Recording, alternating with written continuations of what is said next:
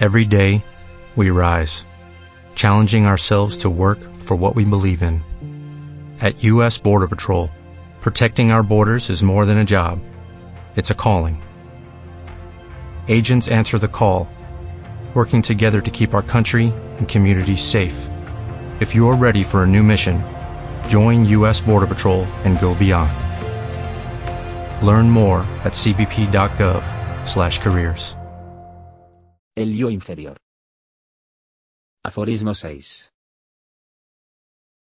El yo inferior. Que no tiene sino conocimiento ilusorio. No es sino esta mente en su naturaleza esencial. El yo espiritual del hombre. Definido en el aforismo 4 como el espíritu o mónada. Es un centro de conciencia de la realidad suprema. Aunque es eterno y esencialmente de la misma naturaleza que el ser universal. Paramatma. Su conciencia se oscurece al quedar envuelto en la manifestación. Este oscurecimiento es apenas parcial en los planos espirituales. Y cuando ha desarrollado adecuadamente sus potencialidades ocultas, el yo espiritual puede recobrar la plena conciencia de su ser real y así liberarse del sutil mecanismo mental en que está aprisionado. Este estado es el que se llama liberación o Jivan Mukti. Este desenvolvimiento de las potencialidades infinitas que están inherentes en el centro de conciencia de todo ser humano. Se logra por el proceso dual de reencarnación y karma. Como lo saben bien los estudiantes de ocultismo. La expresión parcial del yo espiritual en cada encarnación produce la formación de una entidad casi independiente pero temporal. En los tres planos más bajos. Esta entidad es el yo inferior. Por tanto, se verá que se puede considerar como triple la naturaleza del hombre. Consistente de los elementos real, espiritual y temporal. Llamados en sánscrito Atma. Jiva y Jiva. O mónada. Individualidad y personalidad en términos occidentales. Pero en este libro se considera al hombre solamente como dual. Consistente en el espíritu o mónada o conciencia pura que funciona en el mundo de la realidad sin que lo afecten las ilusiones de los mundos de manifestación, y ese mismo espíritu cuando funciona en los mundos de manifestación envuelto en todas sus ilusiones y limitaciones. En esta concepción dual se considera que los mundos espirituales y los mundos temporales son las partes superior e inferior de un mecanismo psíquico en el que el espíritu está envuelto. Se considera que la mente y las ilusiones que ella crea difieren solamente en cuanto a sutileza en los planos espirituales y temporales y se considera que el espíritu alcanza la liberación solamente cuando transciende por completo la mente y logra plena comprensión de la realidad. Al considerar al hombre como de naturaleza dual, y al concebir la línea de demarcación que separa los dos aspectos de su naturaleza, entre el mundo de la realidad que es su verdadero hogar, y el mundo de la manifestación en donde está exiliado, la concepción que presenta este tratado está en perfecto acuerdo con la de los Yoga Sutras, aunque la manera como se presenta esta idea difiere en los dos tratados. De acuerdo con este tratado, la mente que está alborotada por imágenes mentales que la mantienen aprisionada, puede revertirse a su estado original de conciencia pura por medio de la realización directa. De acuerdo con los yoga tras el espíritu. Purusa.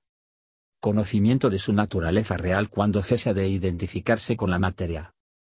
Prakriti y queda establecido en el mundo de la realidad. En términos de la filosofía en que se basa este tratado, al espíritu que está envuelto en el campo de la manifestación y sujeto todavía a las ilusiones inherentes a este campo, se le llama Maya Pramata que significa el conocedor cuyo conocimiento está viciado por Maya. La gran ilusión. Cuando este mismo espíritu queda permanentemente establecido en el mundo de la realidad porque ha alcanzado la realización directa y ha obtenido la liberación recibe el nombre de Shiva Pramata el conocedor cuya conciencia ha trascendido el campo de la y al quedar unido con la conciencia universal. Shiva. Se ha ensanchado y abarca todo el conocimiento infinito que está presente en esa conciencia universal. Es difícil de comprender la naturaleza del Dios superior porque Él está por encima del campo de la mente inferior en donde la mayoría de nosotros la estamos confinados pero podemos comprender hasta cierto punto naturaleza del yo inferior que ocupa cuerpos en los tres planos inferiores y vive en el mundo mental que crea con sus propios pensamientos. emociones y deseos. Como este yo inferior es una expresión parcial o reflejo del yo superior. El conocimiento acerca de la naturaleza del yo inferior puede permitirnos vislumbrar algo de la naturaleza del yo superior y comprender lo que realmente significa el término Maya Pramata. ¿Cuál es la naturaleza de este yo inferior? Un análisis cuidadoso e impersonal de la vida de un ser humano corriente nos permitirá comprender la verdad indicada en este aforismo. Que el hombre común no tiene la más ligera comprensión de su naturaleza real y está por tanto completamente inmerso en la vida ilusoria de los mundos inferiores.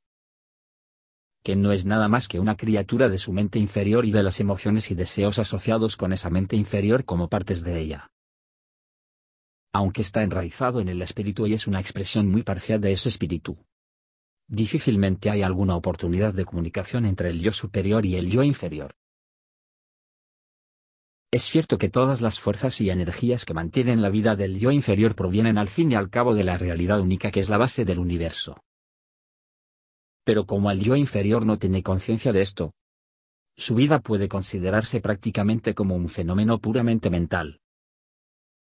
En el hombre la expresión de su naturaleza espiritual significa por lo menos una comprensión parcial de sus potencialidades divinas y de su destino. Y algún esfuerzo siquiera por regular su conducta de conformidad con las leyes ideales de la vida espiritual. Si no hay absolutamente nada de esto, se puede considerar al individuo prácticamente como una criatura mental sujeta a las ilusiones que la mente crea. Como se ha indicado arriba. En la concepción del hombre que nos da este tratado, el yo superior también funciona en el campo de la mente. Aunque de una mente de naturaleza mucho más sutil. Y con una comprensión parcial de la naturaleza espiritual del hombre y del universo. Por tanto, las ilusiones a que el yo superior está sujeto son de índole más sutil y no las puede comprender el yo inferior. Empero, existen esas ilusiones y hay que superarlas completamente antes de poder alcanzar la liberación y el Maya Pramata se convierta en un Siva Pramata. Solamente cuando este aforismo se estudia en combinación con el anterior y se comprenda el significado de la mente en su sentido más amplio, podrá el estudiante captar su plena significación. Fin del aforismo 6. When you drive a vehicle so reliable it's backed by a 10-year, 100,000-mile limited warranty, you stop thinking about what you can't do and start doing what you never thought possible. Visit your local Kia dealer today to see what you're capable of in a vehicle that inspires confidence around every corner. Kia, movement that inspires. Call 800-333-4KIA for details. Always drive safely. Limited inventory available. Warranties include 10-year 100,000-mile powertrain and 5-year 60,000-mile basic. Warranties are limited. See retailer for details.